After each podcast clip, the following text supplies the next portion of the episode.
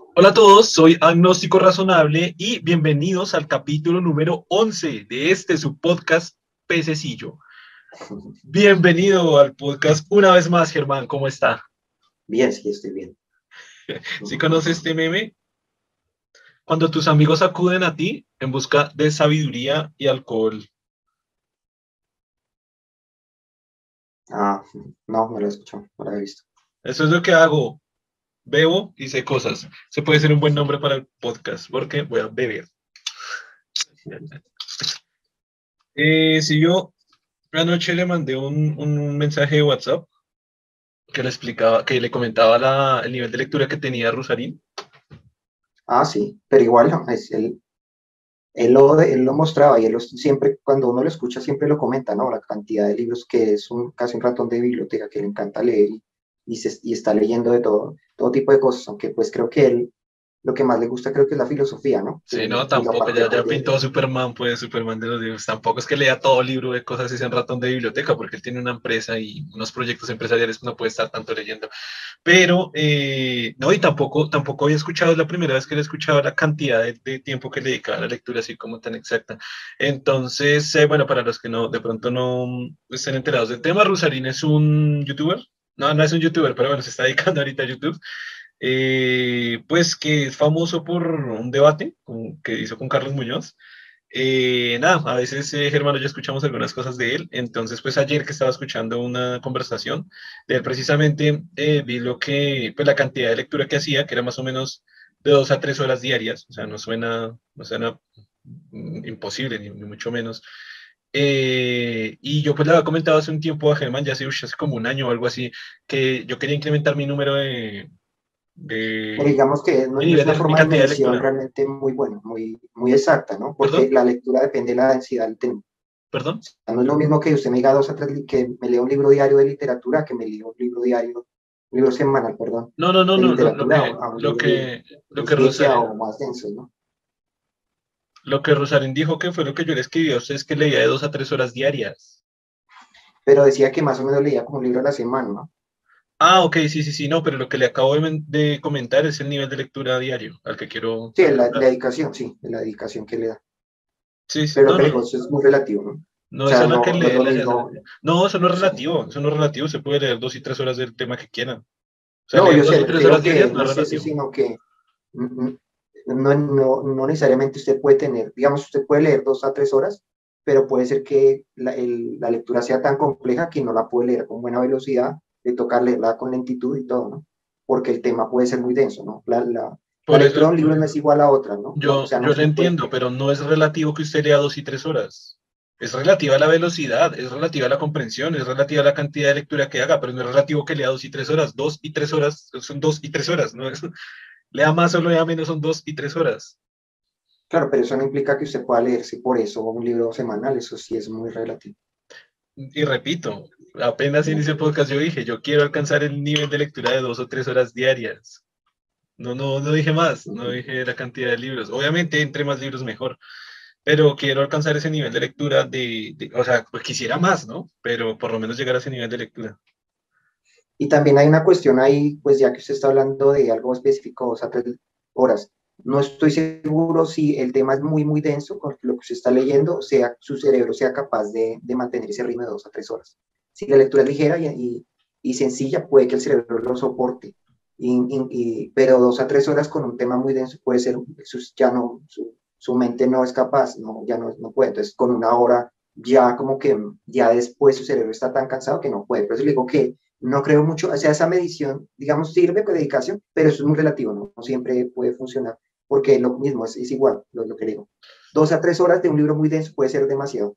En cambio, dos a tres horas de un libro muy, muy liano puede ser, puede ser hasta entretenido y bueno, ¿sí? Porque tu cerebro no está esforzándose demasiado, ¿ya? En comprender el tema. Y por lo tanto, puede soportar esas dos o tres horas. Pero digo que no es tan simple como decir eso, ¿no? Yo insisto en que, yo insisto en que no es relativo, insisto en que son dos y tres horas. ¿Por qué? Primero, usted elige el tema del que quiere leer. Es decir, si a mí me gusta la literatura, voy a leer literatura. Si me gustan las novelas eh, románticas, voy a leer novelas románticas. Si me gusta el tipo de literatura que me gusta. En mi caso, en mi perspectiva, por ejemplo, en el caso de Era, le gusta la filosofía y le gusta dedicarse dos y tres horas a, la filosofía. En mi caso, a mí me encanta leer sobre ciencia, sobre divulgación científica o todos los temas que tienen que ver sobre ciencia. Y de hecho, alguna vez eh, discutíamos con una chica eh, ese tema. Es decir, yo, ella me decía, yo no puedo estar leyendo libros de ciencia por lo que usted acaba de decir, me, me, canso y no puedo, o sea, tengo que concentrarme demasiado para entender las cosas. Y yo le decía, a mí personalmente, a mí no me gusta la literatura, a mí no me gustan esos tipos de novelas, a mí me gusta la literatura científica. Yo leo literatura científica para relajarme, para tranquilizarme, para descansar de hacer otras cosas.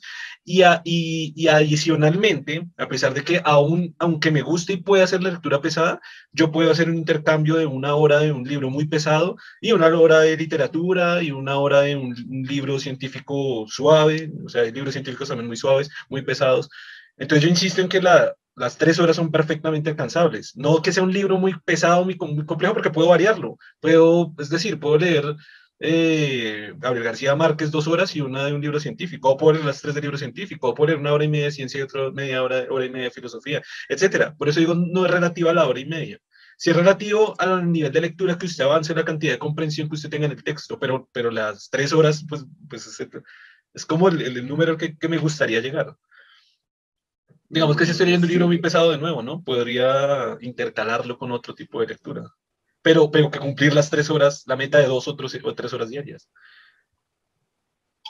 Pues le tocaría, por eso le digo, le tocaría entonces variar, porque lo que le digo, con un libro muy denso, creo que su mente no, no, de pronto no es capaz con dos o tres horas, no es capaz. pues en mi caso no, en mi caso sí, sí, yo puedo soportar tres horas de lectura de, de libros pesados, en mi, en mi caso, y no siempre, porque sí he hecho ese tipo de lectura, pero con ingeniería, o sea, sí he hecho más de tres horas, siete horas, ocho horas diarias, lo he hecho y lo he mantenido por varias semanas. Lamentablemente me gustaría decir, oh, por años, porque sería un genio ya en, ingeniería. Pero con, con, el tema de ingeniería lo he podido lograr. Y para descansar de la ingeniería leo ciencia.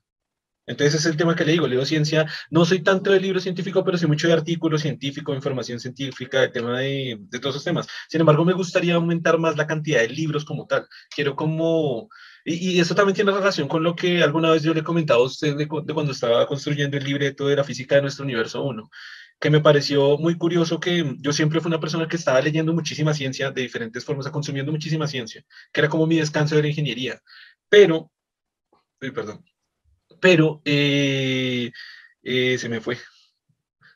¿Qué estaba diciendo?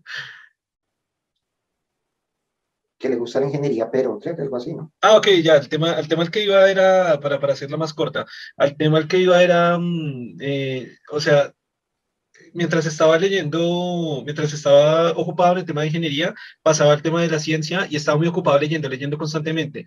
Que yo le hacía el comentario, usted, inicialmente lo hacía mucho, hace muchos años, eh, cuando no había mucho acceso a Internet, era muy complicado a través de Wikipedia. De Wikipedia no, sino de Encarta, Microsoft Encarta. Y después eso se trasladó a Wikipedia, que fue cuando nació Wikipedia. Bueno, igual antes de nacer Wikipedia habían otras páginas por allí a las que acudía, pero Wikipedia se consolidó pues hace mucho tiempo. Después lo hice en Wikipedia. Me di cuenta, y es un tema que hemos hablado en diferentes capítulos del podcast, que a la llegada o la inmersión o, la expansión del uso del, del celular y, del, y de las redes sociales, en vez de fomentar ese nivel de lectura, en vez de fomentar el nivel de lectura porque tengo un dispositivo siempre cargado conmigo con conexión a Internet, lo que hizo fue disminuir un montón mi, mi nivel de lectura, pero disminuirlo un montón.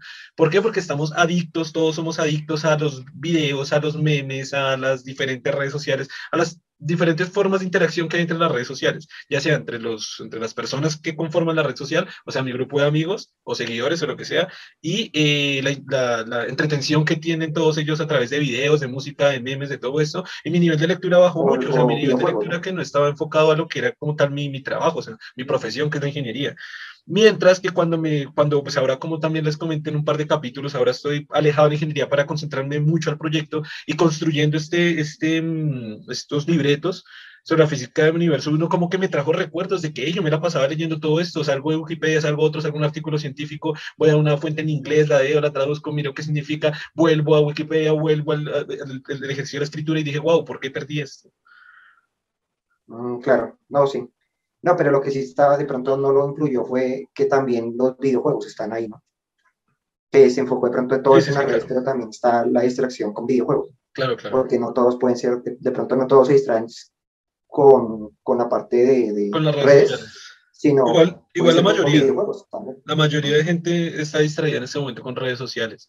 Sin embargo, claro, hay gente que, que dice, no, no, yo las redes sociales no, y están pegados a, a Free Fire, a PUBG, a eh, Call of Duty. A este de, ¿Cuál fue? Uno que fue bastante exitoso, eh, Candy, Candy era que fue. Candy Crush, aunque creo que ahorita no es tan, tan famoso como, como Free Fire. Creo que ahorita el más jugado hasta donde sí es Free Fire, pero creo que hay otro par. Pero yo me acuerdo del Candy que al, comienzo que salió casi todo el mundo lo estaba jugando. Ah, sí, fue de los más virales, sí. Fue en, cuanto a videojuegos, fue de los más virales. Claro, eso quita mucho tiempo. Y, cuando se sale del juego, cuando sale, no sé, Candy Crush en este caso, está, está directamente en la plataforma de las redes sociales. Todas están al acecho de de tomar los recursos de tiempo y atención. Su tiempo y su atención son de ellos. O hay mucha gente que me dice, no, yo casi no me las redes sociales. A mí me encanta Netflix.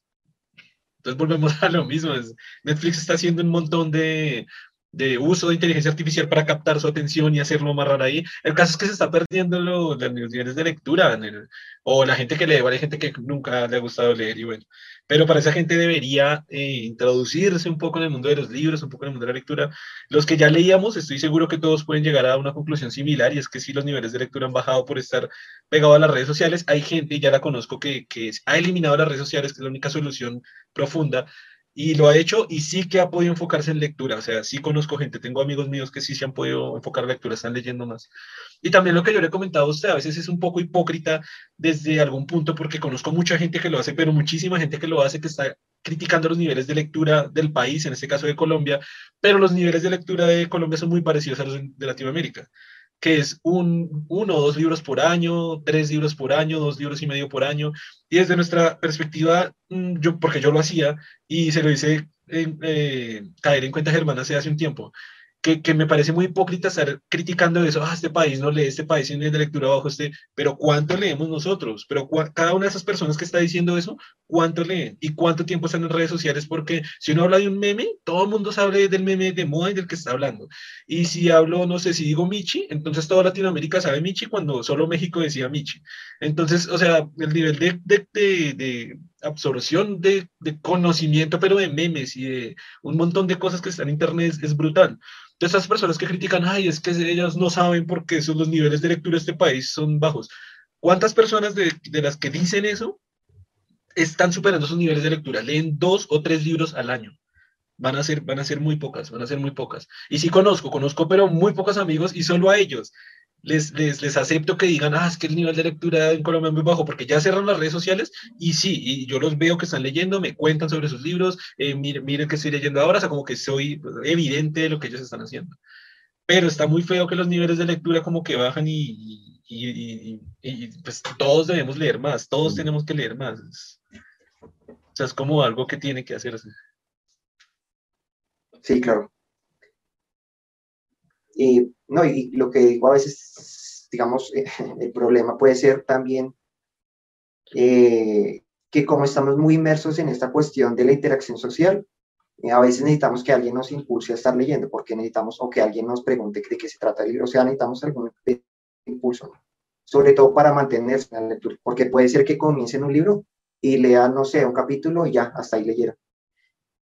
Porque como no está, está es casi una, cultura de lectura como que, es, que nos impulse a estar leyendo y, y, y, que nos motive, ¿no? Entonces, digamos, esto que nosotros hicimos puede ser un buen experimento, ¿no? Que usted se ah, comente los libros, o sea, porque pues puede ser difícil que usted mantenga esa meta, ¿no? Sí, ok, o sea, bueno, para hacer contexto como capítulo 9, capítulo 6, o un par de capítulos, sea, no, ya como tres capítulos hemos dicho, ¿no? De hecho, creo que lo hemos dicho como mucho, de hecho, no lo digamos más, no mentiras, pero bueno, para hacer contexto, quizás hay gente que solo llegó como nueva a este capítulo, y es eh, el tema que Germán y yo estamos intercambiando información de los libros que estamos leyendo, para no hacerlo más largo y repetitivo. Em, entonces, bueno, mientras él va leyendo un capítulo del libro, una parte del libro me la transmite, mientras yo hago lo mismo se la transmito, así es como si se leyeran dos libros, en vez de leer cada uno uno, estamos leyendo dos, y así, y así podríamos duplicar la cantidad de libros que consumimos por año. Claro que es lo que siempre le he dicho a Germán y lo que acabo de decir, deberíamos todavía aumentar más porque a veces, no, o sea, nos distraemos en otras cosas y no estamos leyendo aún así, aunque sí estamos teniendo eso como motivación, no lo estamos haciendo. Entonces sí puede ser un buen consejo para los que nos están escuchando acá, coja con su pareja, con su novia, novio, esposa, amante. me imaginé hacer la, me imaginé hacer la dinámica con mi amante, ¿no? Aló, mi amor, leí un libro, yo leo un libro para que mi esposa no sepa. y nos transmitimos la información del libro. De qué, de qué leyeron y eso, ¿no? Claro. No, sí, hágalo con su amante, está bien. Pero con su hermana, amigo, amiga, mamá, papá, etcétera, o sea, en familia, cojan y lean todos sus libros y transmítanse un capítulo diario, dependiendo de lo que decíamos antes, el nivel de lectura. A veces no se puede leer un capítulo diario, pero medio capítulo, la cantidad de información que puedan, transmítanselo, que, que cada parte entienda bien. Ah, en el capítulo 9, ah, digo, perdón, el capítulo 10, ¿no? ¿Qué capítulo es este? Es el capítulo. Lo dije mal. Yo, yo, al comienzo dije 11 o dije 10. Creo que escuché 11, pero sí, creo que sí. En el capítulo 10, o sea, en el capítulo pasado, eh, precisamente Germán nos hizo una transferencia de conocimiento de lo que él había leído. Y como lo dijimos, no es solo ya, en esta ocasión ya no es solo suya y mía, sino que ya estamos transfiriendo esa información a todo el que nos esté escuchando. Entonces sí que nos gustaría darle ese consejo, ¿cierto, Germán? Como, como que hagan esa, eso con, con quien quieran, pero que lo hagan y pueden estar leyendo, no solo que pueden estar leyendo el doble, sino que también se motivan, como decía Germán. Es una motivación a que si yo leo algo y usted lee algo, tenemos una actividad que hacer para intercambiar lectura. O sea, y ya que es tan importante la interacción, según lo que vemos con las redes sociales, pues es una forma de quitar redes sociales y reemplazarlo de esta forma, interactuando de esta manera, de manera que casi que tengan un tema real de conversación, no hablen de, de, de lo mismo, ¿sí? sino que ya ten, tienen temas interesantes que hablar porque lo leyeron en un libro y lo pueden comentar. Pero eso, eso, suena un poquito clasista intelectual. Dejen de hablar de, lo, de las estupideces que siempre hablan y lean de algo. No lo dije, pero sí. no lo dije, pero. pero suena un poco. Dejen de hablar de las imbecilidades que ustedes están hablando todos los días con su amante, esposa, novia, amigo y familia y lean de algo inteligente, coherente.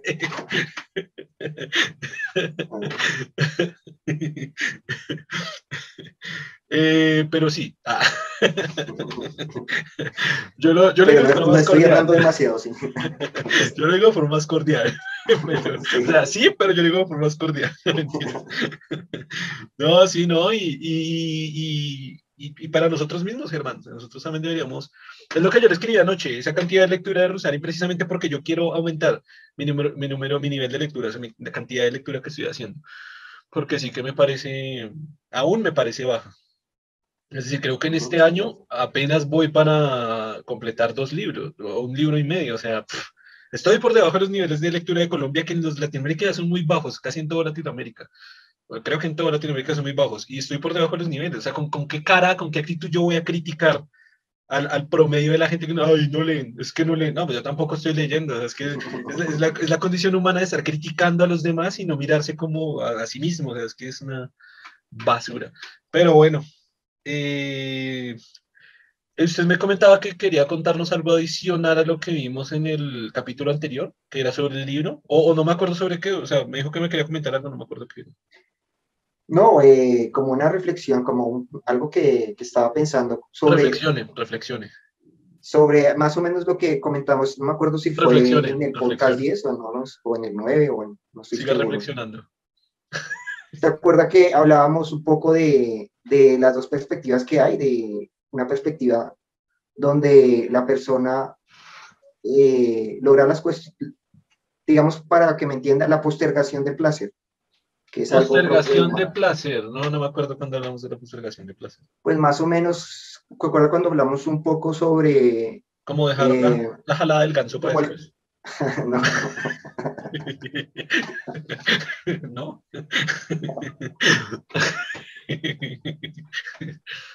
No me acuerdo.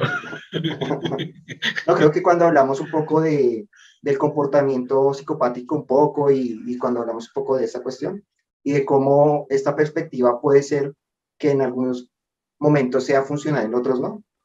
Como una forma de obtener, hay dos perspectivas para obtener, lograr lo que queremos, que sería una perspectiva donde postergamos, postergamos el placer y otro donde lo, lo, lo digamos que vamos directamente a obtenerlo.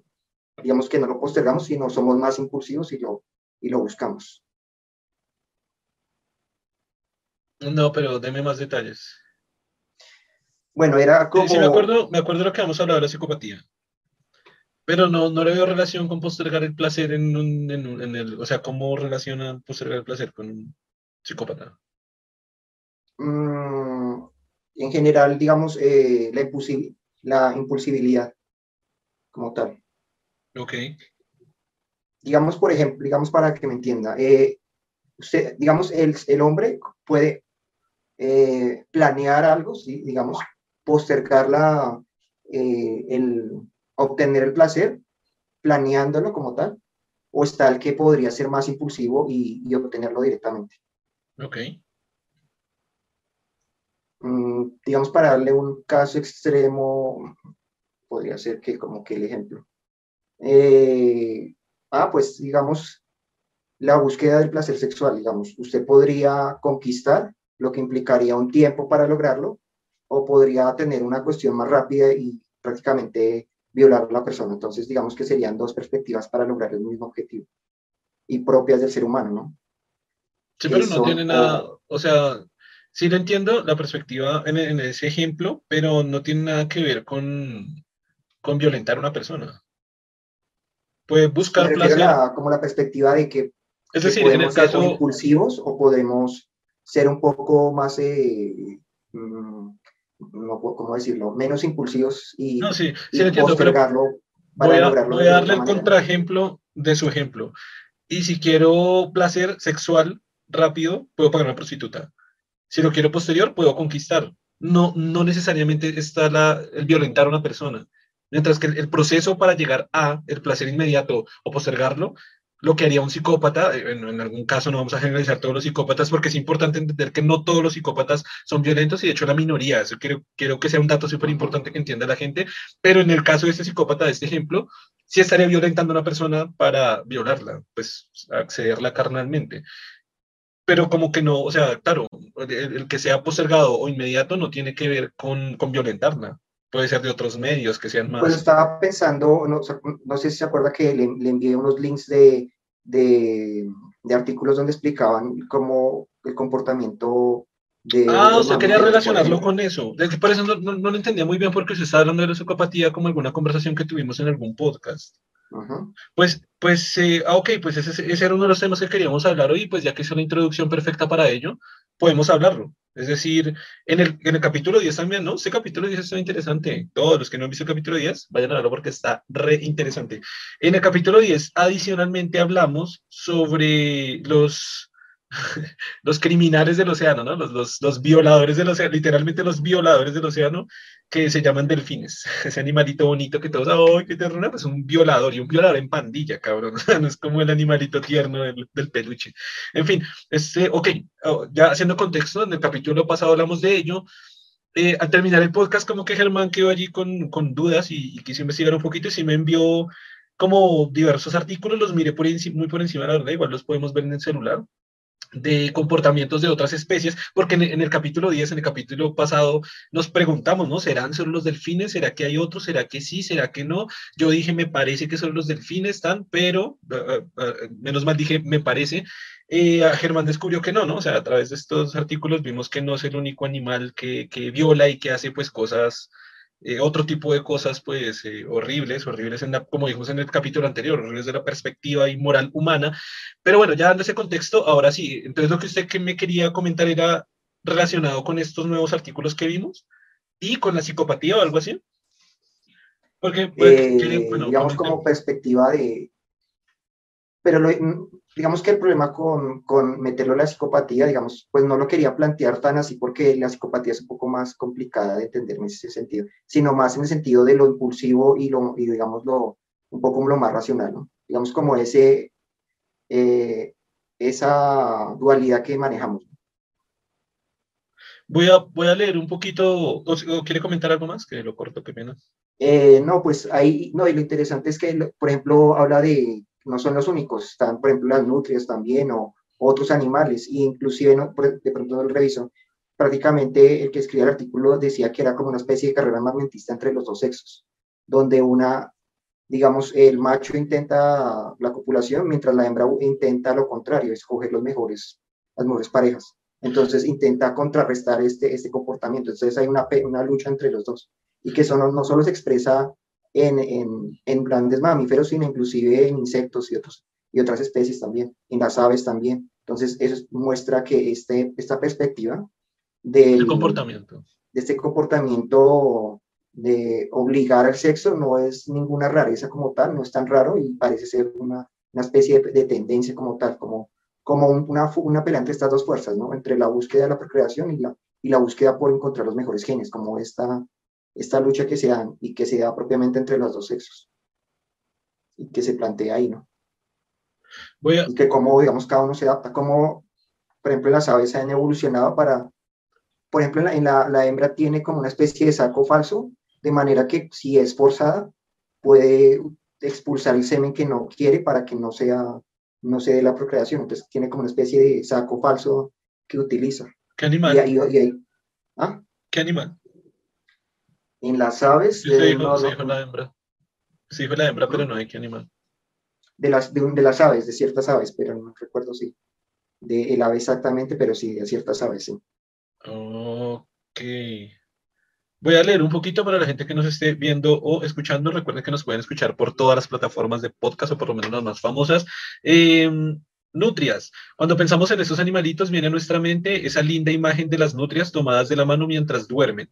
Qué tierno. Bueno, es que también hacen un moralismo todo, en el, el escritor, ¿no? Y ay, qué tierna, no, no me importa qué es lo que hacen. No obstante, las nutrias son realmente malas, pero no, hay juicios de valor, no, son realmente malas. Ya en el capítulo del podcast 10 y ahorita acabamos de decir que lo de malo y bueno es como, me digo, tonto decirlo a nivel de la, de la naturaleza, de, de, la esencia natural, o sea, de, lo que es la... Pero bueno, vamos a decir qué tierno y qué malo. No me gustan esos juicios de valor, pero bueno.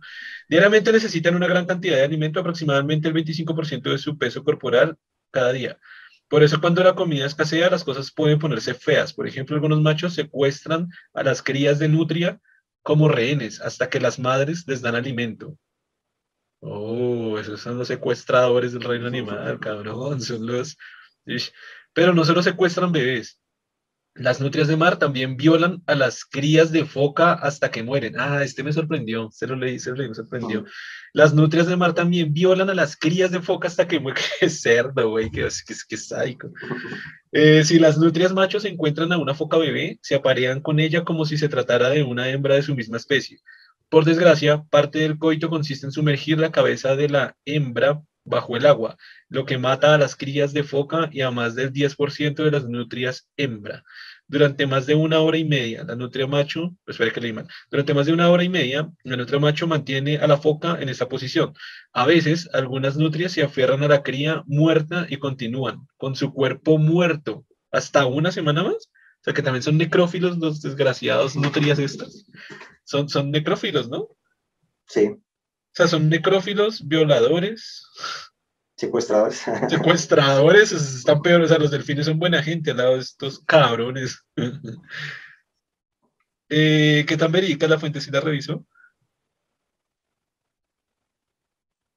Pero es un periódico de México, ¿sí? Ah, no, no me fijé bien. ¿Revisó la fuente? Hay que revisar fuentes, Germán, hay que revisar fuentes de la información que se está leyendo. Los delfines nariz de botella, bueno, pero ¿los leo todos o...? O sea, sé que lo leyó, eh, bueno, el de los pingüinos, de los pingüinos está un poquito corto.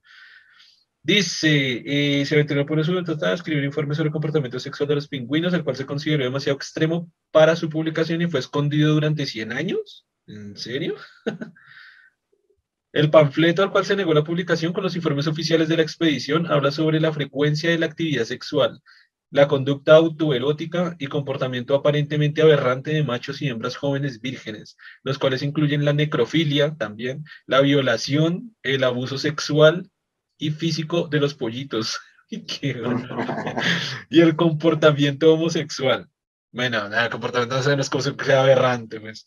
Escribió en el artículo que en 2012 publicaron la revista Polar Record, Polar Record. Pero, o sea, lo descubrieron en 1910, lo, escondieron 100 años y lo publicaron en 2012. ¿Por qué lo tendrían que esconder? Ahorita estaba, mientras leía estaba pensando, ¿usted cree que sería que si científicamente decimos que un comportamiento animal de, es, de esta forma podría afectar a la sociedad o el pensamiento de las personas a nivel social. Yo creo que eso fue por esa razón, ¿no? ¿Qué diría usted? Sí, sí, claro. Porque en el momento que comenzamos, que nos, que ya nos, nos, digamos, salimos de esa idea de que el humano no era parte de la naturaleza, o sea, no, no era un animal, cuando los diferenciamos y no dijimos, existen los animales y el humano, como si él no fuera un animal, y en el momento que ya lo aceptamos y que, que la evolución demostró que, que somos parte de ella y evolucionamos conjuntamente con ella, por lo tanto, gran parte de nuestro comportamiento y las, nuestras estructuras eh, de nuestro cuerpo son, vienen de, de esa, vienen, vienen construidas igual. Eso implica que si estos animales tienen esas tendencias, pues, sería antinatural que las tuviéramos.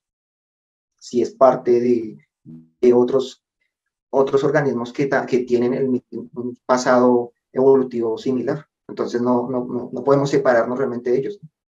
¿Usted cree que es importante hacer un pequeño disclaimer acá para la gente que nos está escuchando y decir que esos son comportamientos naturales que ni por lo más mínimo se tienen que aceptar en una sociedad humana y que tenemos un córtex frontal el cual nos hace racional, racionales y que no debemos, no se debe, no se tiene que seguir esos comportamientos de violencia, sea a nivel sexual o de secuestro, etcétera? creo que, es decir, creo que tanto en O sea, que nos podamos controlar no implica que no lo sintamos, ¿no? Esa es la gran aclaración. Wait, creo, creo que hay tantas personas que nos escuchan que pueden pensar un montón de estupideces que me parece, o sea, casi obligatorio decirlo acá. Y es decir, todo lo que estamos hablando son comportamientos animales. Como lo dijimos en el podcast pasado, allí no hay una moral. Obviamente ellos no tienen un raciocinio, obviamente ellos no tienen un corte frontal ni un cerebro desarrollado, cosa que nosotros sí tenemos y sería una imbecilidad y una estupidez como seres humanos hacer, hacer ese tipo de, aberraciones, ¿no? Ahora sí, ¿qué, fue lo que Claro, pero eso, estos comportamientos nos, nos muestran que eh, estos impulsos están, están en, en, nosotros. Digamos que podamos controlarlos no implica realmente que no existan, ¿no? O sea, el impulso sexual está ahí y, y sale y se demuestra y todavía es muy primitivo, ¿no? Claro, pero fue lo que, que esté el impulso sexual y que se genere una cantidad de, de no, claro, pues, pero, pero, emociones pero fue lo que le dije al comienzo de este podcast. O sea, una cosa es que hay impulso sexual, normal. Es decir, todos tengan relaciones sexuales con todos. Obviamente, es que, obviamente, no con mayores de edad, eh, con consentimiento y de ahí para allá. Pero eso no significa que lo que dije al comienzo, que se tenga que utilizar la violencia para llegar a ese fin. Eso es lo que quiero hacer este disclaimer acá importante porque es que se lo juro que hay gente tan imbécil que va a decir los pingüinos lo hacen, entonces yo lo hago porque es un comportamiento natural y normal. No, no. Gente que está escuchando esto, no. Pues hay que aclarar que sus derechos están limitados por los derechos del otro. Entonces no, no es así sencillamente que porque tengo un cierto derecho puedo pasar por encima del derecho del otro. Eso sí es una aclaración. No, pero derecho tampoco. Es el principio universal con el que estamos manejamos esta sociedad, ¿no? Nuestros derechos están limitados por los derechos del otro. Cuando pues. traspasamos los derechos del otro, ya perdemos el derecho que teníamos en ese momento, ¿no? Yo no lo diría tanto derecho porque suena un poco raro derecho, yo diría la libertad mía, o sea, acaban de comenzar la libertad del otro, porque se dice si tengo derecho, tengo derecho a, violar, no tengo derecho a violar. Mm, no, pero tiene derecho a expresar sus sus necesidades sexuales, sí, pero no implica que, que no, el otro pueda pasar por el derecho de la otra persona a, a, tener una, eh, una experiencia sexual eh, satisfactoria y sobre todo controlada por la otra persona, ¿no? Entonces no puedo pasar por encima de, ese derecho. Pero ni, ni satisfactoria ni no satisfactoria. Y tampoco tengo derecho a expresarla verbalmente porque usted lo está ya como enfocando únicamente a nivel de violación. Y tampoco tengo el derecho de estarlo expresando, como usted dijo, verbalmente. No tengo ese derecho tampoco. Claro, sí, usted no puede hostigar tampoco porque estaría pasando por, por encima del derecho de la otra persona a, mm, a sentir un ambiente sano, ¿no? Como tal. Exactamente. Una vez aclarado esto, ya podemos seguir eh, hablando. De lo que quería enfocarlo más era para que, digamos, por ejemplo, cuestiones como el, sadomasoquismo, que es una actividad donde las dos personas eh, eh, aceptan las condiciones, digamos, mi, mi, idea era como mira, ver que es, esta expresión como tal de la sexualidad mm, es, debe ser aceptada finalmente porque es una forma de expresar la sexualidad. No puede eh, digamos, eh, pensarse que es algo aberrante como tal. Eh, por ejemplo, un caso. Digamos Pero que porque sadomasoquismo pues no es ilegal. Siempre Exacto, las, pero, dos personas pero muchas, muchas personas de la sociedad lo ven como algo aberrante, ¿no? Como algo que no debería Pero quién, pero las monjas de la, de la hermandad de la Nuestra Señora de la Paz de, de, de Facatativa. pero quién ve aberrante el sadomasoquismo. Bueno, sí, sí, en este mundo de todo, sí, sí, sí, sé que hay mucha gente que ve aberrante. Pues sí, la gente ve aberrante homosexuales. Exacto, ahí está, puede ser mayor, inclusive, no sé. Ah, ok, bueno, sí. Bueno, sí, gente no es aberrante. Ah. Claro, porque eh, en algunas de estas prácticas la humillación es parte de la rutina y, pues, y por lo, lo, que le digo, ahí es donde le digo la cuestión. Ah, ok. Porque hay impulsos donde eso es muy satisfactorio. Entonces, por eso le digo que lo que quería dar con esta cuestión es explicar estos comportamientos que, que algunos pensarían que son extraños, pero si usted mira cómo funciona el, el, sexo en otras especies, se da cuenta que estos impulsos están ahí. ¿Y por qué ocurrieron o por qué están ahí? ¿Por qué se expresan nosotros? Eso es lo que quería llegar. Ah, ya lo entendí, pero, pero pienso que hubiera sido más específico desde el comienzo porque creo que lo estaba generalizando tanto que se puede enfocar de mil maneras muy equivocadas. Sí, me, pues me parece que debió, bueno, ya lo especificó, ya lo especificó más, como por ejemplo con ese masoquismo, claro, pero es que acá están hablando de necrofilia después de violación. Y, y, se comenzó a decir, no, que los impulsos estén en nosotros, es normal que esté, pues, wow, güey, o sea, y como cuidado, es como, como o sea, me da miedo que haya gente que interprete y malinterprete el podcast. Yo sé que a estas alturas del podcast nos están escuchando cuatro personas, pero, pero, pero no sé, o sea, dentro de primero, entre las cuatro personas puede haber algo que lo malinterprete, y segundo, si el podcast llegara a crecer y a llegarse a más personas que por lo menos nos escuchen diciendo que eso no, no sé, puede haber.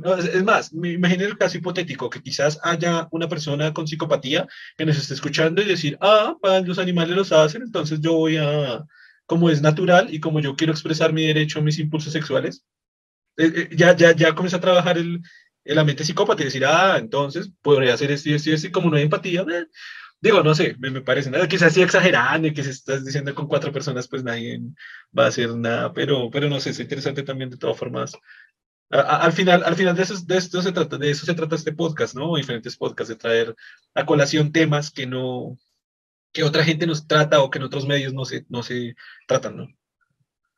Pero ahí tendríamos que ya entrar a, mirar lo que llamamos la moralidad y la ética como tal, como esta forma de, de manejar estos impulsos vitales, ¿no? Como de conducirlos correctamente. Y es para eso que se creó la moralidad y la ética, se crearon las leyes, se creó el derecho, todo este conjunto está hecho para eh, encontrar eh, maneras más racionales de expresar estos impulsos vitales. Es, digamos que la conclusión a la que podríamos llegar. Pero no, no de expresarlos. De expresarlos no, porque ¿quién va a expresar una violación? No hay pues no necesariamente una violación, pero, ejemplo, mm, lo que le digo, una forma de expresarlo, si, el, si eso es, por ejemplo, donde, en estas prácticas de sadomasoquismo donde las dos personas concertan como tal es una, una forma mejor de expresarlo, si el impulso es de ese tipo, ¿no? Y no irse tal extremo, sino en, otro tipo de actividades, ¿no? Em, por ejemplo, para expresar nuestra necesidad de, de, de, agresión. Ahí, por ejemplo, podríamos hablar del boxeo. Es una forma de expresar donde hay un poco más de control y es otra forma, ¿sí?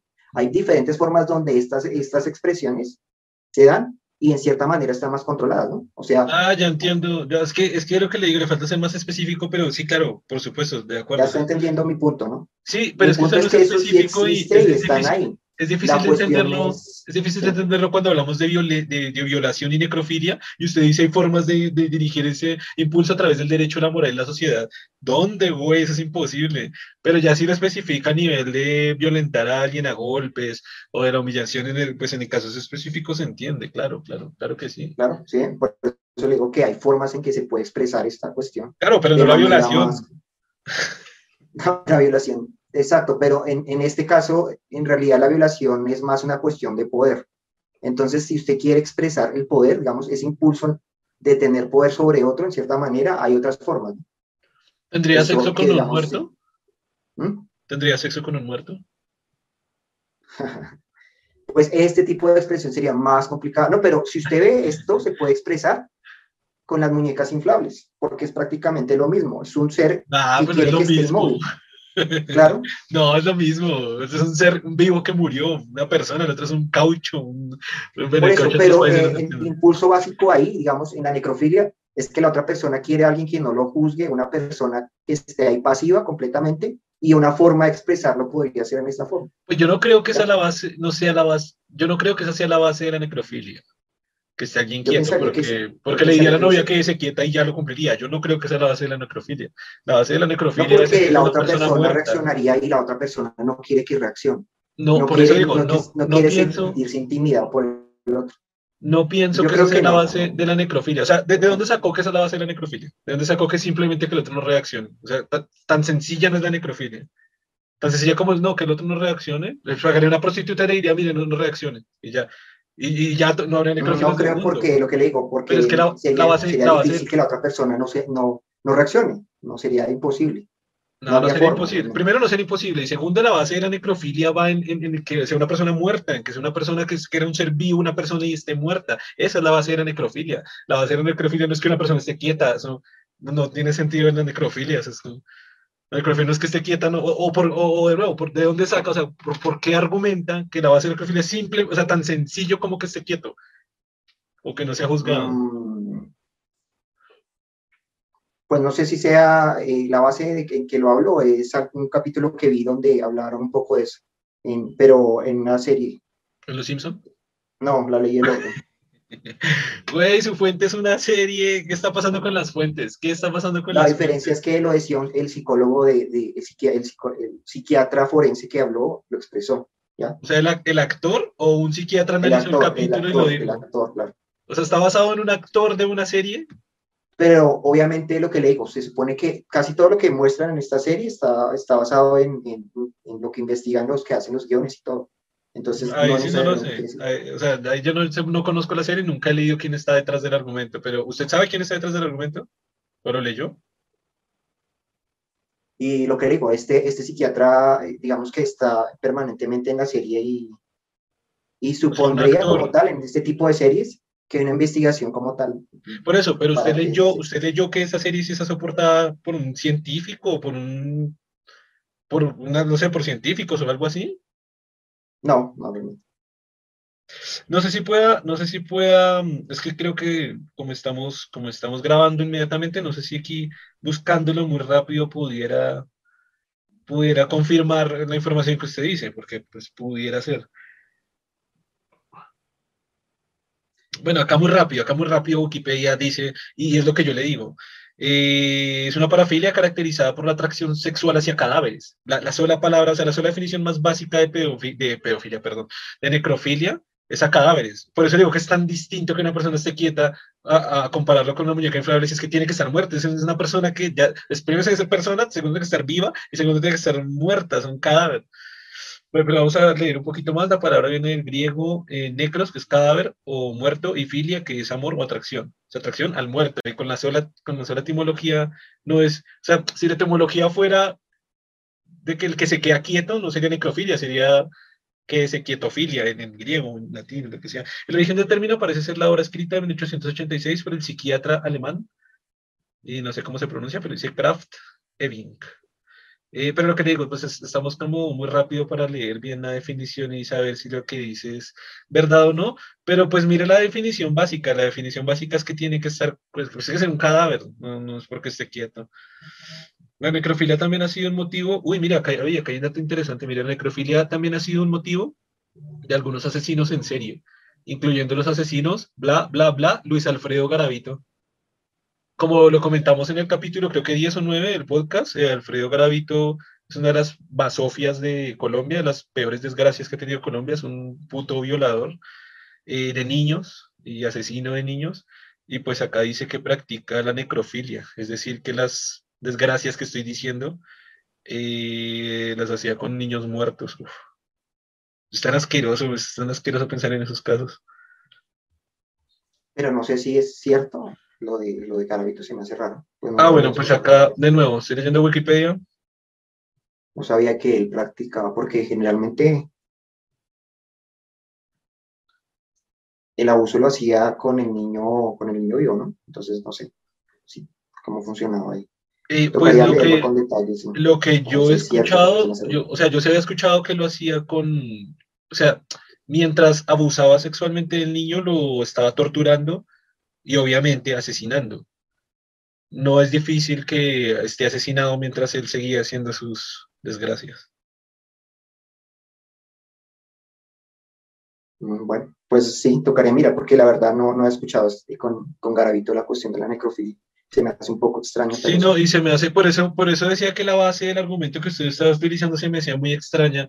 Y pues claro, si se utiliza en un capítulo de una serie, pues sí tiene una fuente, pero no me parece una fuente tan sólida, teniendo en cuenta que pues, pues, pues claro, usted como que argumentaba que es un psiquiatra y pues es un actor, es un, es un personaje ficticio. Pero bueno, en fin.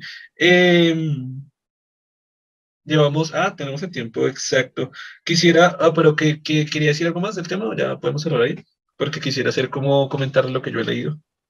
Ah, bueno, yo creo que sí, si acaso más adelante seguiremos hablando de eso más bien, pero sí me interesa lo que se me iba a comentar, lo que, lo que leyó del libro para, ver, sí. Oye, me puse a pensar un tema que usted no nos ha querido aclarar, y que lo quiere aclarar hasta el capítulo 300, es el tema de Pablo Escobar, ¿no? me puse a pensar que tiene mil veces más sentido que hagan ese rastreo con un helicóptero que normalmente se hacía y que en esos tiempos había helicópteros muchos que rondaban por Colombia y ya los utilizaba la, la policía y que estén haciendo esa rotación por, por, helicóptero y no por avioneta como estaba afirmando. Es que sigo pensando en eso y me sigue sacando de, me sigue sacando de onda en todas las formas que lo pienso. Y yo no sé, ahora, ahora le pregunto a usted, usted me dirá, ah, bueno, claro que usted sí, no sé si ya me había dicho que había sacado la información de un capítulo, porque me puse a canalear de casualidad di con eh, EMA, Entertainment Television, estaban presentando una serie de Pablo Escobar y él dijo que lo estaban siguiendo por la avioneta. En una serie, en una serie que hay un montón de errores. No sé si usted sacó la información de ahí. Igual usted dijo que fue un documental. No, yo lo saqué de un documental. Ah, no me acuerdo si fue en aquí o de, o de Pero tiene más sentido que sea un helicóptero. Obviamente un helicóptero es más controlado para que vueltas vaya más despacio, pero una avioneta tiene que dar vueltas como por todo Bogotá. No, él daba lo que le digo, como un semicírculo. Como un semicírculo claro, pero un semicírculo de una avioneta, así pudiéndolo hacer con helicópteros, que en ese tiempo ya había, era totalmente accesible y lo utilizaban siempre, la policía los tenía. Pero bueno, usted va, a verificar esa información. Yo estoy leyendo un libro muy bonito que se llama. y puede decir que yo sí lo fue el que le presté. en este caso, usted me prestó el, que estoy leyendo sobre Rodolfo Ginás. Y, eh, también, también fue curioso eso, ¿no? Que estamos haciendo transferencia de libros que tenía el otro, ¿no? Tan raro. Deberían ser libros que no, no sé qué compramos, pero bueno. Es que, lo que decíamos, que uno puede, cada uno puede comprar o comprar uno de sus libros y, y prestarlo. ¿no? Claro, claro, claro. Prestar después pero, güey, quisiera yo proponerme, no sé usted qué piensa, terminar estos libros antes de finalizar el año. Yo creo que sí, claro. Sí, ¿Se puede? sí, sin problema. Sí, sin problema, lleva como tres semanas sin leer. quedan dos, dos meses para que se acabe el año. Pues claro, pero igual, por ejemplo, creo que me faltan, no estoy seguro, pero creo que me faltan 50 hojas, creo. Pero sí me faltan. Estoy en la 236 y, y el libro se termina en la 300. 7, 8. 310. Bueno, en fin. Voy a leer. Queda, como. como estoy, leyendo, estoy leyendo un libro de Carl Sagan llamado Miles de Millones. Para lo siguiente que voy a decir, me gustaría tener, dejar claras dos cosas que me pusieron a pensar, me puse a reflexionar después de lo que leí. Número uno, este fue un libro escrito aproximadamente en 1998, ¿cierto? Y número dos, la información que le está plasmando aquí es científica, pero está de, pues es de más atrás, es de la información que está recopilada en ciencia 10 años atrás, 20 años atrás, 30 años atrás. Ok, este capítulo se llama, este capítulo que es tan bonito, se llama Falta un pedazo de cielo. Ah, una cosa para que aclare, ¿por qué se llama miles de millones? Yo creo que quería contarlo. Ah, sí, lo contamos, pero no vamos a alargar. Creo que nunca lo ha comentado para que no, la sepa por qué. Pero nos vamos a alargar mucho, ¿no será? No, coméntelo rápidamente la cuestión que él comenta al principio y, y, que él explica la cuestión de lo de... Si quiere, coméntenos, coméntenos. Resulta que a él le atribuían el, la, la, unas ganas la de frase, la frase como tal, miles y miles de millones como tal. Entonces era una frase que, que le, le decían que siempre la, estaba diciendo. Entonces él decía que no, que no era cierto, que era como, como otras frases que se le atribuyen a, cierta a otros, por ejemplo, personajes y realmente ellos no es que la digan o no la dicen de esa manera específica. Entonces él, digamos que decía que eso era muy ambiguo, miles de millones, ¿cuánto era, no? Pero entonces al final, digamos, eh, lo especifica, dice miles de millones, es el término que realmente él sí a veces decía, ¿no? Cuando expresaba cosas como, no sé, la cantidad de galaxias, por eso lo utilizaba mucho, porque como él hablaba del universo y la, y la cantidad de elementos en el universo era muy grande, pues muchas veces se utiliza el término miles de millones. Y finalmente, pues en, en, lo, lo, chévere es que él dice, pues para decir, voy a decirlo en el libro, miles de millones. Y ahí lo dice como para dejar constancia de que no tiene problema en decirlo. Y básicamente por eso le puso como ese nombre, ¿no? Como para eh, hablar de este tema de la cuestión de, de esta frase que le decían que él siempre decía, pero él no la decía de esa manera, por lo menos. O sea, él podría decir que dijera miles de millones cuando hablaba de galaxias, de cantidad de galaxias, de cantidad de estrellas y eso o de espacio, o de cantidad de espacio, o sea, la distancia en kilómetros como tal, cosas de ese tipo, pero realmente no decía miles y miles de millones como tal. Entonces, digamos que es como la, lo que él expresa, ¿no? Creo que inclusive el capítulo que él habla de las cantidades, ¿no? Pero pues no sé si comentarlo, ¿no? ¿no? Que hablaba de cómo cada vez necesitamos números más grandes. Creo que él hablaba de esa cuestión al comienzo. Que hablaba, por ejemplo, antes, por ejemplo, ahorita en computación hablábamos de de eh, megahertz, gigahertz, pero entonces ya estas unidades empiezan a volverse pequeñas y cada vez necesitamos dimensiones más grandes, inclusive con cosas como la cantidad del dinero, ¿no? Eh, millones o ahora hablamos de miles de millones, porque ya no hay millon, millonarios, sino lo que llaman billonarios, o sea, personas que tienen miles de, de millones, ¿no? Que el billón, digamos que ahí es la cuestión con el sistema inglés, cómo manejan las cifras y nosotros tenemos un sistema diferente. Digamos que eso es como parte del tema. Tocaría prácticamente hablar del, un poco de este capítulo, que creo que es el, primer capítulo, que él habla de esto de las cifras y toma el tema de los miles de millones. Y habla de esta cuestión que le dije, de, cómo siempre decían que él era su frase. decían que la frase de él era esa. Y la asociaban siempre con esa frase. Como la de, eh, la de Sheldon, eh, ¿cómo era? La, de, la de Sheldon, la de Watson. ¿La de Sheldon Cooper? No, la de Watson y, este, Era básica. ¿Cómo se llama? Este inspector. Eh, inspector Gadget. Eh, mi elemental, el, elemental, ¿no? Este término elemental que tenía, ¿cómo se llama? Se me olvidó el nombre de, este investigador. Él decía, él decía, es elemental, mi querido Watson. Entonces es muy curioso porque él jamás mencionó esa frase, pero se la atribuyen a él y lo dicen a él. Exacto. Entonces, él afirmaba eso en miles de millones, que siempre le afirmaron a Carl Sagan que se la pasaba diciendo miles de millones y pues él dijo, yo, pues nunca habré dicho eso, o si lo diré, no sé, es como que no, no es mi frase. No, la, la frase era miles y miles de millones. Así, no miles de millones, porque esa sí puede ser una frase correcta, sino miles y miles de millones. Él nunca dijo miles y miles de millones, porque él decía que eso era amigo. Decir miles de millones sí es algo, ¿no? Pero miles y miles de millones, él nunca la dijo así, o sea, así como la dicen, ¿no? No, y no, no, era el tema que la dijo, sino que se la atribuyeron casi falsamente. Exacto. Es algo que casi nunca había dicho, o sea. Sí, de pronto, lo que digo, de pronto eventualmente eran miles de millones de algo, pero así que, que fuera su frase, no, tampoco. Y lo que le digo, él no decía la frase así como la decían, miles y miles de millones. De pronto decía miles de millones, pero no miles y miles de millones, ¿no? Que es la frase que le decían O sea, le decían miles y miles de millones, él dice, decía más. Esa es como la aclaración que él hacía básicamente. De, esa cuestión, dice.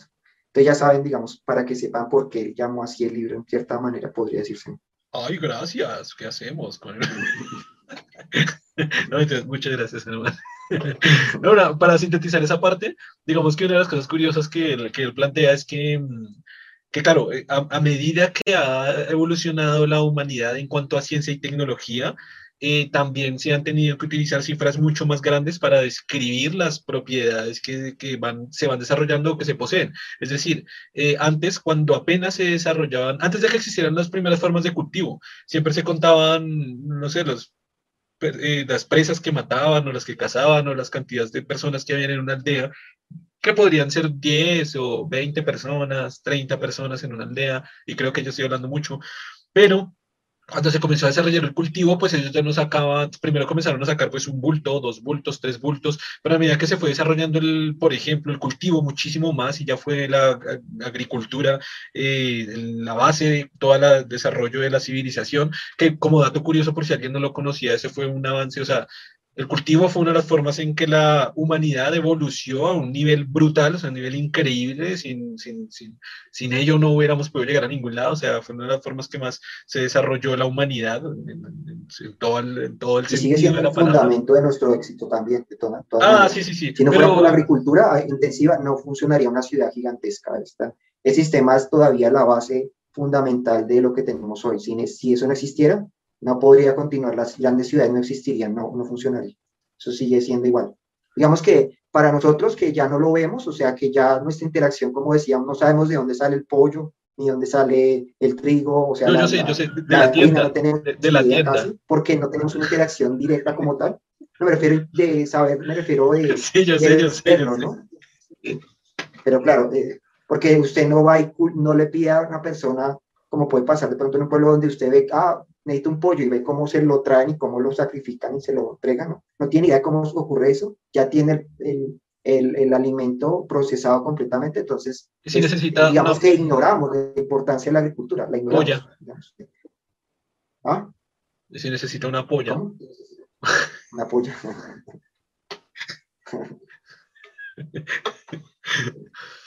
eh, bueno, continúe. Ah, no, siga, usted está, no, lo que, lo que le quería aclarar es eso, que la agricultura, bueno, usted está hablando de eso, ¿no? Que cada vez necesitamos, con la agricultura necesitamos un sistema de conteo cada vez mayor, ¿no? Por ejemplo, cuando empezó la agricultura. Entonces, entonces claro, ya, ya cuando la gente comenzó también a acumular, eh, porque eso fue otro de los desarrollos que hubo la, en la humanidad, y es el comenzar a, y de hecho, para mí desde mi perspectiva, eso no lo voy a decir con palabras de calzada, sino mías, para mí de hecho es una de las bases del capitalismo y cómo arrancó a estructurarse como tal lo que es el capitalismo, y es la posesión de muchos bienes. Eh, desde allí entonces ya los bultos de trigo ya no se tenían que contar por 1, 2, 3, 10, 20, sino que tengo que comenzar a subir la cifra a cientos. Y muy poco tiempo después, a nivel que las herramientas, la tecnología y la, el, tema de la agricultura fue aumentando, ya se tenía que contar por miles. Entonces se tenían que subir esas cifras y crear nuevos números y las operaciones también se volvían más complejas.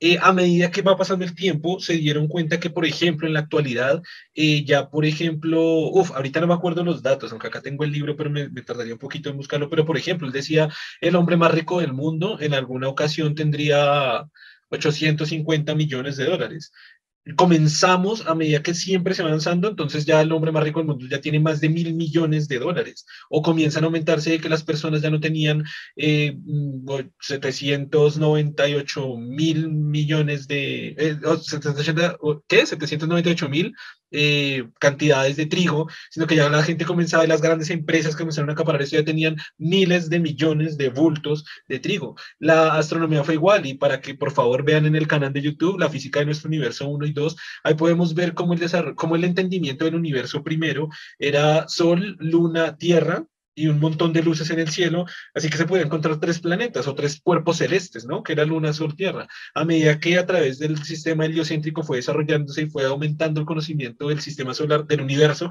del total del universo, eh, que para ese momento en el sistema solar ya habían cuatro, cinco, seis planetas. A medida que se fue eh, conociendo más, ya eran 8, 9, 10, 11 planetas y ya habían eh, 100 estrellas, 200 estrellas, pero al nivel de ahora únicamente en la Vía Láctea ya se han determinado que existen más de 300 mil millones de estrellas solo en la Vía Láctea. Así que a medida que va avanzando la humanidad, la tecnología y la ciencia se necesitan números muchísimo más grandes para comenzar a descubrir, hacer conteos y hacer operaciones matemáticas sobre lo que vamos a, sobre lo que se va a trabajar y sobre sobre, lo que se va no sé si es en el capítulo que habla de la invención del, del, del, número Google. No sé si es en ese. ¿El número que lo menciona? Del Google, del número Google. No sé si es en eh, ese no recuerdo.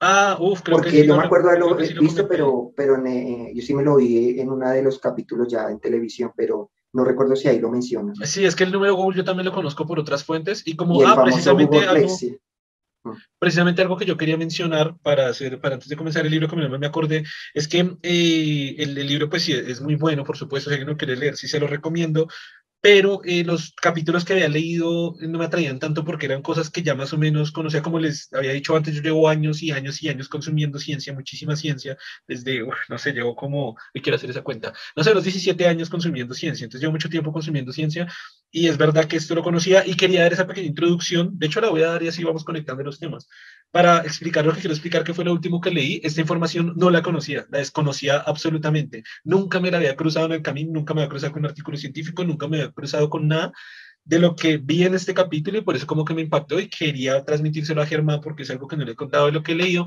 Y de paso, pues todos los que nos están escuchando también conocen la información, ¿se me entiende? eh, ok, en la Primera Guerra Mundial, hace muchos años, no pero es que conecté la información porque me puse a investigar adicionalmente y está, vamos a arrancar con las neveras. Entonces, todo eso tiene que ver con las neveras. Y no dice, pero ¿por qué las neveras? Entonces, en la Primera Guerra Mundial, eh, muy pocas personas podían tener acceso a una nevera. Apenas se desarrolló el invento que se llamaba nevera. Eh, estoy diciendo Primera Guerra Mundial porque fue por esa fecha, no porque tuviera que ver con la Primera Guerra Mundial. Pero, em, ¿dije Primera Guerra Mundial todo el tiempo o dije Segunda Guerra Mundial porque fue la primera? No, escuché primera nomás. Ok, entonces de la primera lo dije bien. Eh, desde allí entonces no sé, parecía que había un dato, algo así como que el 1% o el 2% de ciertos países tenían lo que era una nevera. La nevera era un, un, motor muy ruidoso, era un motor que tenía unos químicos que pudieran ser inflamables e incluso eh, podrían explotar. Así que la nevera no solo era un objeto muy caro, un objeto tecnológico muy caro, sino que lo podría matar en cualquier momento. Es muy peligroso. Es como que las neveras no, no la mejor idea para tener en la casa. Eh, sin embargo, allí, y acá es donde viene el punto de todo esto que es interesantísimo, a través de la, de la experimentación química, a través de la química, una de las ramas de la ciencia, eh, alguien, no, no, recuerdo el nombre del loco esto, se le ocurrió, ah bueno, acá dice, eh, químicos estadounidenses y alemanes, crearon un tipo de molécula que combinaba, un tipo de molécula muy sencilla, es decir, es unir un átomo de carbono a tres de cloro y a uno de flúor. Con la creación de, este, de esta nueva molécula, si sería una nueva molécula, sí, eh, sí. se llamaría CFC. ¿Por qué es CFC? Porque tiene clorocarbono y flúor, que son los famosísimos clorofluorocarbonatos. ¿Por qué digo famosísimos si nadie lo ha escuchado? Porque me impresionó, eso fue la introducción que me impresionó lo famosos que son y, y lo ignorante que soy eh, por, por, no conocer este, este tema de los clorofluorocarbonos. ¿Qué pasó con esto? Esa molécula fue la pieza fundamental y clave para desarrollar un mejor sistema de refrigeración en todas las neveras. Así que pudieron reducir eh, el nivel de peligrosidad, o sea, ya no era una partícula o unos elementos químicos que fueran inocuos, eh, perdón, que ahora son inocuos, ya no era inflamable, y ya podía bajar los costos de producción de las neveras. Sin, em, eso significa que el nivel de neveras, eh, eh, el nivel de producción de neveras aumentó brutalmente, lo que significa que el nivel de producción de esta molécula y de este elemento químico se disparó, pero brutalmente, o sea, lo que ya hablamos, ¿no? Sistema capitalista, empresas comenzaron a desarrollarlo a nivel brutal, entonces se dieron cuenta, ya estamos avanzando en el tiempo, si no la Primera Guerra Mundial, sino poco a poco eso fue avanzando, ya se dieron cuenta que eso también servía para sistemas de refrigeración, de, de bueno, refrigeraciones de nevera, perdón, de aire acondicionado todos los sistemas de aire acondicionado comenzaron a funcionar con clorofluorocarbonatos o CFS, eh, comenzaron a funcionar el aire acondicionado de las casas, de las neveras, las propias neveras, eh, los líquidos refrigerantes, y se comenzó a dar un uso tremendo, pero un uso brutal que se, ya comenzaron a desarrollar, eh, no sé si miles, pero me atrevo a decir que miles de toneladas de desarrollo de esta sustancia, porque eran la base de la mayoría de empresas del mundo, comenzaron a desarrollar más empresas, esto comenzó a generar lo típico en, cualquier tipo de sistema de empresa, que es el subcontrato contratación de otras empresas para que hagan otras partes, para que, se, ah, para que haga producción de otras partes, elementos químicos para hacer la construcción de por lo menos una nevera o un sistema de aire acondicionado, etcétera. Em, lentamente, no sé cómo conectar el tema. Poco a poco se comenzaron a dar cuenta que esto estaba representando un problema para, para el planeta, para el ambiente. ¿Por qué? Porque resulta que esto tenía una incidencia directa con la capa de ozono, que es un tema muy conocido actualmente, que la capa No sé si él lo menciona, que creo que ahí lo menciona, es que esta molécula tiene una, una particularidad, no reacciona con ningún elemento para allá voy, para, allá voy para allá voy. Es que, es que primero quería como, como decir que esto tiene directa relación con el tema de la capa de ozono. ¿Por qué? Es para allá para donde voy. Porque resulta que el ozono en su estado natural, que es una combinación, uf, ahora a ver si la recuerdo, eh, ah, no quiero tampoco dar información equivocada, pero hasta donde recuerdo son dos moléculas de oxígeno por una de carbono. Algún químico que me esté escuchando, por favor, que me corrija en los comentarios. Me parece que el ozono es O3, ¿no? Tres moléculas de oxígeno, ¿no? no pues, no me acuerdo pues es que acá tengo, no, no, no, no estoy tan seguro. Eh, déjeme revisar acá y desintegró moléculas de O2 en átomos de oxígeno que se recombinaban formando ozono. Pues acá tengo un pedazo del, texto que dice que es O2. Eh, desintegra las moléculas de O2 en átomos de oxígeno que se recombinan formando ozono. Así que pareciera que fuera de 2 o 2, pero bueno, pues, démosle beneficio a la duda que sea O3.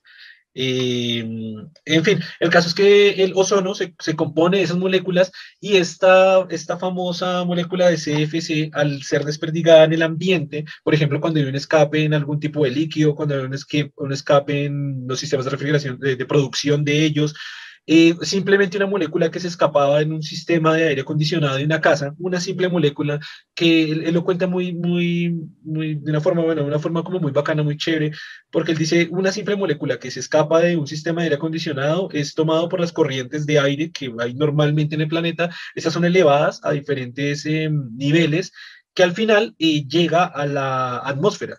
En la atmósfera, el problema es esta moleculita de cloro que lo que hace es desintegrarse de su propia molécula y recombinarse con las moléculas de oxígeno que se están dando en, la atmósfera para crear el ozono, pero resulta que como catalizador se necesita un catalizador a nivel químico para que se pueda producir el, oxígeno, eh, el, oxígeno del oxígeno al ozono en la atmósfera.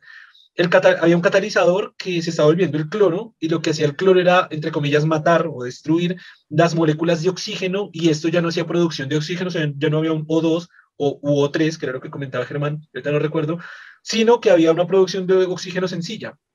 Entonces, esto lo que hacía era hacer una producción menor de oxígeno y ya no así podía hacer producción de ozono en la atmósfera.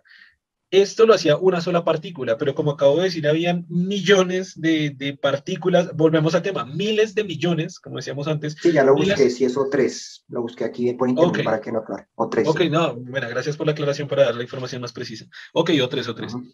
Entonces, y, y, de hecho por acá tengo la reacción química de la, Sí, creo que aquí lo que dice es que el O2 se transforma en Exacto, exacto, eso es lo que acabo de ver. El O2 se convierte en O3, es decir, dos moléculas de oxígeno, cuando se acumula con una, se vuelven O3, que significa volverse ozono.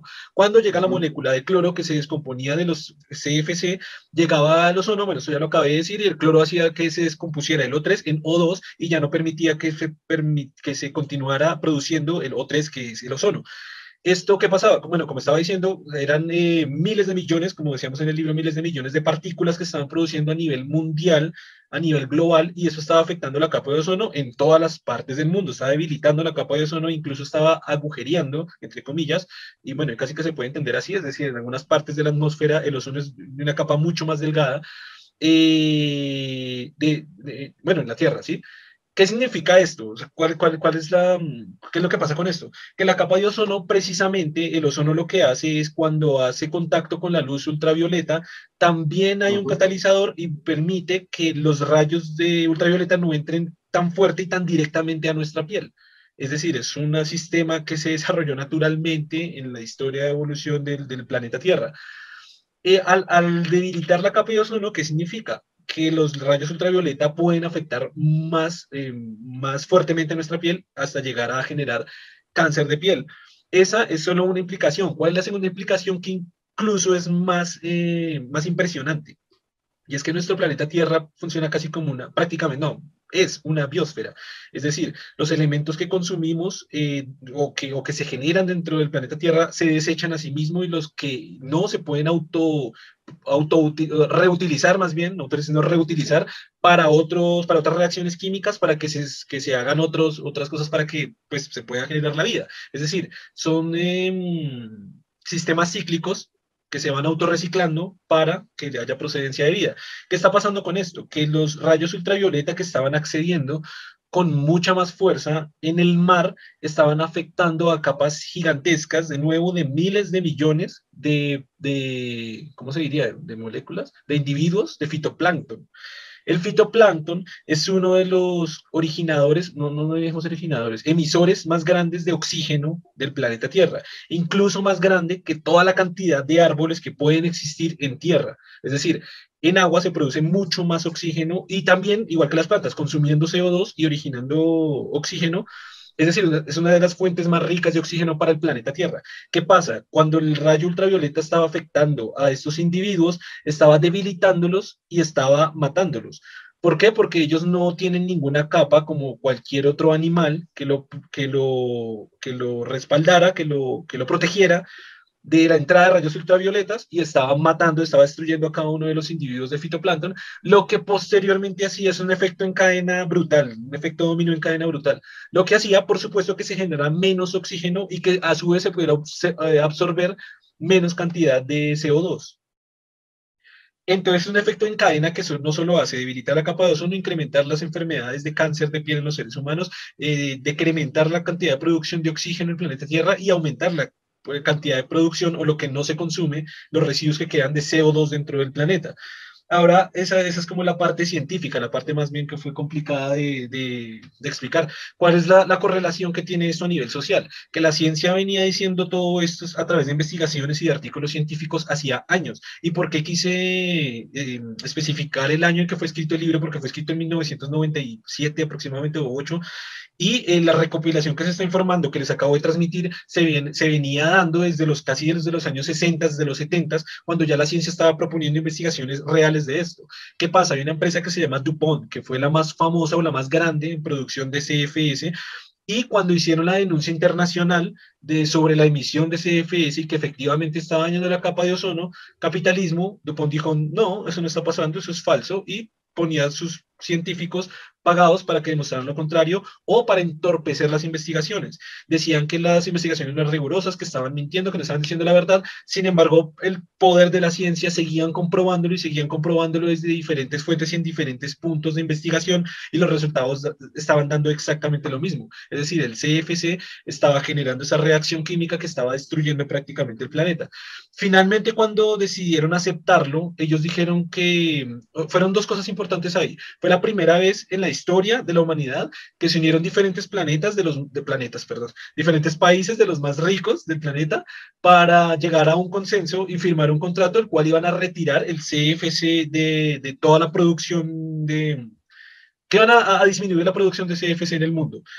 Pero, por ejemplo, acá, acá me parece súper triste porque dijeron, ok, eso lo tienen que hacer, les damos 30 años para que lo hagan. Y uno dice, 30 años, desde casi desde 1990 y casi desde 1985, estaban diciendo que la última emisión de CFC se tenía que dar para el 2030, para el 2030, es decir, no, no tengo información actualizada, pero al parecer se siguen emitiendo, obviamente una cantidad muchísimo menor, eh, pero comenzaron a alargar los plazos por 10 años, 5 años de investigación, el tema que lo volvían a proponer, el, el tema que lo volvían a investigar, y todo eso tardaba 5 años, 10 años, 15 años, comenzaba a tardar mucho tiempo, hasta que al final cuando ya dijeron, es totalmente verdad, ellos, ellos también, eh, ¿cómo era? Alegaban el tema del derecho al empleo. Están diciendo, si cerramos y no producimos nuestro CFC, que es nuestra base económica, se van a cerrar miles de empresas alrededor del mundo, no sé si miles de empresas, pero las empresas cierran con despidos de miles de personas alrededor del mundo, las economías de los países se van a bajar fuertemente porque es una de las empresas que más produce y que más aporta a la economía de cada país. Eh, va a pasar esto, esto, esto, lo alegaban y decían, bueno, si tienen razón, entonces hay que darles un tiempo más largo. Eh, se fue dilatando y dilatando el tiempo, sí se, sí se llegaron a resultados contundentes, sí se ha bajado la producción de CFS. De hecho, la solución a esto también está explicada aquí, no sé si la encuentro rápido, pudieron agregarle, o sea, reemplazar la molécula de cloro que había en el CFC y, ah, sí lo encontré rápido. Y estaban agregando, ah, bueno, no sé si la gente que está escuchando en el podcast pudiera verlo en YouTube, porque acá está la molécula como está construida, ¿sí se puede ver? Acá, ¿sí la ve? Sí, una de carbono que se une en enlaces covalentes con hidrógeno y cloro Entonces, y flúor, sí. lo que se hizo fue cambiarse por una de bromo. Cambiaron el cloro por una de bromo, obviamente Ah, eso una bromo, sí. investigación Sí, tremendamente que el bromo grande. parece que es menos reactivo, ¿no? Y, eh, no, y, ah, perdón, cambiaron la de flúor por la de bromo y cambiaron la de cloro, eh, la de cloro por un hidrógeno. al cambiar, al cambiar la composición química. Perdón, se, le está cortando harto. No, que lo estaba viendo, cambiaron la de, la de cloro por, la de bromo y, y, eran tres de hidrógeno o eran...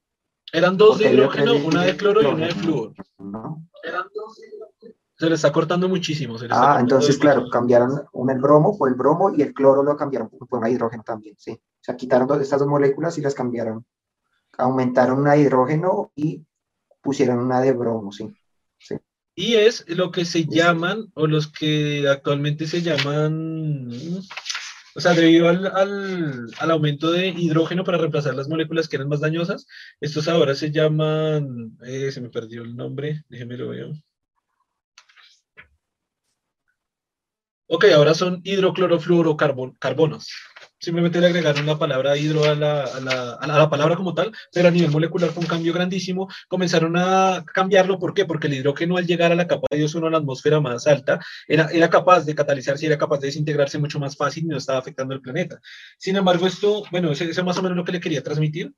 Y no sé si le quedaron así como dudas, porque sí, o si se acordaba, porque, porque yo había leído hace tiempo. Creo que si la gente ha visto algunos de los nuevos capítulos de, de la serie que, que se continuó de, de Carl que la continuaron también por este Cosmos nuevo... Sí, Cosmos también, sí. Que es, no recuerdo el nombre de, de este astrofísico como tal. Que, que Tyson. Esa, él hizo un capítulo que, que habló sobre un problema muy similar, pero en este caso era la adición de plomo en, en la gasolina ese problema también se generó. Es un problema muy similar. Muy similar. muy similar. También hubo una oposición y se contrataron científicos para desprestigiar a, Patterson, que fue realmente el que luchó para, para quitar el plomo de la, de la gasolina y que estaba generando eh, niveles de acumulación en la sangre en los niños de, de plomo, que es un elemento que es cancerígeno. Entonces, se estaba, realmente estaba, eh, nos estábamos matando en cierta manera. Estábamos infectando a la nueva generación estábamos envenenando. Y fue la lucha de esta persona, ¿no? Me en este caso es interesante, sí. Me pareció que fue, que fue mucho más complejo este tema porque tardó muchísimo tiempo en desarrollarse. Es como le digo, o sea, las fechas finales, si ahorita no me equivoco, eran, estaban para el 2030. Es decir, güey, estamos en el 2021 y esa era otra reflexión. O sea, llegué muchas, a muchas reflexiones con este libro. Primero, lo que dije al comienzo, o sea, me siento tremendamente ignorante consumiendo ciencia hace tanto tiempo y hasta ahora enterarme de esta información. O sea, es una información que se viene desarrollando prácticamente desde la Primera Guerra Mundial, casi desde el 40, bueno, puede un poco después, quizás desde el 50, pero han sido 70 años que este tema ha estado, ha estado afectando al mundo y desarrollándose como tal, y yo hasta, hasta hace pocas semanas me enteré de esto. Hace una semana, de hecho, me enteré de todo esto. Y yo digo, wow, o sea... Yo lo he escuchado hace bastante tiempo, sí. Yo sí he escuchado tema de, de los clorocarbonatos, creo que es el término, sí. Clorofluorocarbonatos. Carbonatos, sí. Sí lo ha escuchado, y el tema de la destrucción de la capa son con estos elementos. No, sí, el tema de la capa de ozono creo que todos los hemos, lo hemos escuchado, igual que el tema del calentamiento global, pero los CFC, cómo se originaban, dónde se originaban, por qué, y los tratados que se habían hecho para, yo no sabía nada de eso, nada de eso sabía. Mm, es decir, ah, uno, sabe, uno sabe que hay problemas con la capa de ozono y creo que todos sabemos que hay problemas con la capa de ozono, pero nadie sabe por qué, ni cómo, ni de dónde, ni es como un problema externo que está pasando allá arriba y ya. Pero todos sí, sí lo he escuchado, sí lo he leído hace tiempo bastante, este tema. No, todo lo que conlleva a, a lo que está generando o pasando, eh, no tenía ni idea. Entonces, como la primera reflexión es como la, la, ignorancia desde mi perspectiva de, de, todo lo que no conocía de algo tan importante y que se está desarrollando hace tanto tiempo. Y eso, desde 1950, desde mucho antes de que nosotros naciéramos, y cuando nosotros nacimos ya se está, ese tema estaba en furor. Y es decir, yo, yo enterarme esto hace una semana, pues me pareció... Me pues a mí me pasó un poco lo mismo con el plomo en la gasolina, no sabía las implicaciones también tampoco conocía mucho de esa historia de Patterson y, y lo que había ocurrido, o tampoco, realmente cuando vi el capítulo de Cosmos, sí me enteré bien cómo es la cuestión con la, el plomo. Sí había escuchado que había un problema con eso y que lo habían retirado, pero no sabía cómo fue la historia bien de cómo se logró y cómo se llegó a esa investigación y todo eso, no la conocía tampoco. la segunda... No sé si es más reciente, la verdad lo del plomo y la gasolina no, estoy, no, no me acuerdo bien en las fechas cuando se, cuando se comenzó a utilizar y, y cuando se, ya se hicieron las investigaciones y se determinó qué estaba pasando y, finalmente se hicieron los cambios que se necesitaban y se quitó. Como la segunda, La segunda reflexión como importante que hay es como ese, como ese ataque que hay siempre desde, desde la privatización, desde las de la empresa privada, a, por defender sus propios eh, emporios y dinero y intereses personales, a que incluso aunque la ciencia esté revelando algo de manera irrefutable, aún están todas estas ayudas que se le ofrecen a esas empresas para seguirnos destruyendo. Es decir, es decir... lo, triste es que se utiliza científicos para también desvirtuar la ciencia. Eso es lo más triste realmente. O sea, que ellos mismos contratan a otros científicos para encontrar la forma de desvirtuar la ciencia. eso es más bien lo triste. Pues a mí me parece... La misma ciencia de, esa manera. Desde mi perspectiva es triste todo, o sea, no me parece que algo sea más triste que otro, sino que realmente es una conjunción de cosas que llevan al, desastre del, del, propio planeta y de la, de la, de la propia humanidad. Es decir, o sea, todo, todo es todo, todo es terrible, o sea. La tercera reflexión que, que, he podido sacar a través de esto es como la manipulación, eh, incluso a nivel molecular, que es un avance impresionante a nivel de la humanidad, puede llevar sin querer y sin culpa a nuestra propia autodestrucción. Y es lo que lleva pasando desde más de 1950, 1960 o 70 hasta ahora. Es decir, el, el, el hecho de ya poder manipular a nivel molecular nuestro planeta, que es un avance tecnológico brutal porque nos sube nuestro estilo de vida, nuestra comodidad de vida a niveles increíbles. Eso también está destruyendo, puede llevar a la destrucción completa no solo de la Tierra, sino de la, de la propia humanidad. Es decir, una, una sola molécula, el, diseñar y el desarrollar una sola molécula, que es más pequeño que cualquier cosa que ustedes imaginen, eh, es capaz de destruirnos a, todos nosotros, destruir el planeta, destruir la Tierra, aumentar el cáncer, disminuir las cantidades de producción de oxígeno, destruir animales, matar animales, acabar el ecosistema y un montón de, como decía antes, como una cadena, una sucesión de hechos, de un efecto dominó brutal. Claro, y el caso más extremo son las armas químicas, que es básicamente casi enfocarlo para destruir a, otro, a los otros, ¿no? Y que se hace una, una molécula específica para lograr ese efecto. Entonces, el desarrollo de las armas químicas que lleva desde el la Primera Guerra Mundial y que ha continuado, aunque pues ya se han hecho tratados para evitar que sea, se genere el desarrollo de armas químicas. Es una muestra impresionante de, cómo sí, solamente manipulando la química podemos Claro, es, es, es, feo, pero por ejemplo, para efectos de guerra nunca ha sido un problema tan gigante, o sea, no se compara ni poquito del problema que han sido los CFC, que han sido para nuestro beneficio, no para destruir porque sea como sea, hay una guerra, se utiliza en un país o en, una, un sector para reducirlo más, en un pueblo o en una ciudad específica para destruir, y hay una liberación de tóxicos, pero da, aceptable para, la, para el tamaño del planeta Tierra. Pero la producción de CFC se hizo tan masiva, millones de, miles de millones de toneladas de la molécula, que fue brutal para todos nosotros, o ha sido, o está siendo. Pues vemos un ejemplo más, más cotidiano, el plástico, es otra, otra estructura. El plástico en la actualidad. Otra molécula específica que se desarrolló y tenemos un problema gigantesco con él. Y es algo que... Había, había una reflexión que de hecho no es mía, sino que la hacía el propio Carl Sagan, y era, eh, eh, se están desarrollando cosas para nuestra practicidad, para resolvernos la vida, y son precisamente elementos que nos están al revés destruyendo. Es porque la reflexión que él hacía era que no somos capaces de dimensionar los efectos negativos que pudiera tener el desarrollo de, de algo. Es decir, si desarrollamos esto, si mejoramos la vida, si aumentamos la calidad de vida brutalmente, tremendamente, pero como que parece que a los seres humanos nos cuesta dimensionar las, todas las consecuencias posibles que pueda tener el desarrollo de eso, y más cuando se hace producciones a niveles masivas, pero masivas, increíblemente masivas. Pues aterrizándola en temas que ya hemos hablado, la cuestión de la inteligencia artificial enfocada en conocer nuestros gustos, los potenciales que eso tiene, ¿no? Exactamente, se puede aplicar la misma, se puede aplicar la misma de pronto, filosofía. De pronto cuando se pensó era para mejorar un poco el producto, ¿no? En este caso, eh, hacer más rentable las redes, pero su potencial ha sido tal que no, no se ha dimensionado los problemas que van a generarse en el futuro con esta cuestión, con estas nuevas tecnologías. Y lo que usted dice, sí, es, es el problema de no dimensionar las consecuencias de lo que vamos desarrollando, ¿no? Es que la tecnología, dependiendo cómo se enfoque, puede ser tan buena como tan mala dependiendo las sus consecuencias como tal, solo nosotros las podemos controlar. Como yo dije al comienzo, el desarrollo de la ciencia y la tecnología es lo que conlleva eso. Cosas muy buenas o cosas muy malas. Creo que estamos, creo que estamos llegando al límite de nuestro tiempo para el podcast. Si no estoy malo, creo que nos faltan dos minutos. No sé si quiere decir algo para cerrar de todo lo que hablamos hoy.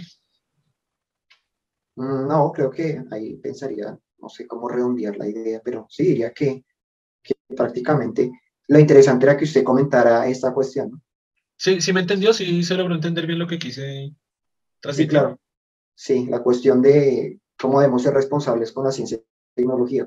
La tecnología tiene que también eh, tener una cierta ética en, en, la influencia que tiene el ambiente como tal. Ok, está bien. Ahorita comencé a leer el otro capítulo, entonces ya voy a ver si en estos días también lo termino de leer para pasárselo.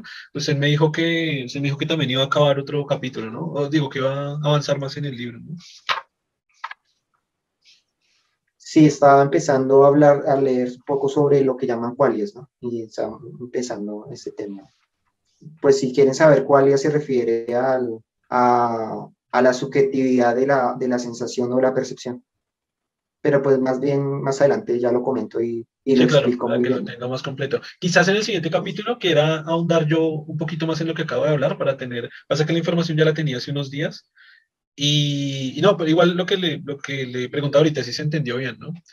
Pero quizás sí me gustaría especificar un poquito en el momento de la catalización del, de la molécula, para dejarlo como un poquito claro, así muy rápido, cinco minuticos, lo dejo cerrado y continuamos. Listo. Listo, bueno, entonces creo que ese ha sido el capítulo de hoy. Gracias a todos por escucharnos. Acuérdense que estamos en todas las plataformas de podcast, en YouTube, estamos en Facebook como Agnóstico Razonable o Gente Inteligente, en Instagram, en Twitter, estamos en todos lados y estamos tan solos que necesitamos que se suscriban también. muchas gracias a todos por escucharnos, muchas gracias Germán por estar aquí y nos vemos.